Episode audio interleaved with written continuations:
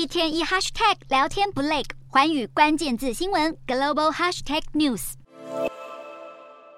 致力发展观光产业的菲律宾，把握后疫情时代的大规模旅游潮，耗资将近两千八百万元新台币，委托恒美广告公司制作旅游宣传片，作为当局近日推出的“爱上菲律宾”观光活动的宣传计划之一。但这支影片在发布后短短几天内，却被指控使用了非原创拍摄的画面。且这些风景片段甚至不属于菲律宾当地的美景。法新社报道指出，在这部宣传片中，恒美广告公司使用了巴西的沙丘、印尼的梯田以及瑞士和阿联的风景。虽然片段极短，但还是骗不过民众的火眼金睛。而恒美广告试图鱼目混珠的行为，也掀起了各界的批评声浪。对此，这家公司也在二日致歉，希望能够平息大众的怒火。针对这起事件，菲律宾旅游部一日也表示，当局正展开了有关恒美广告涉嫌使用非原创拍摄画面制作宣传片的指控，而这部影片也已经遭到下架。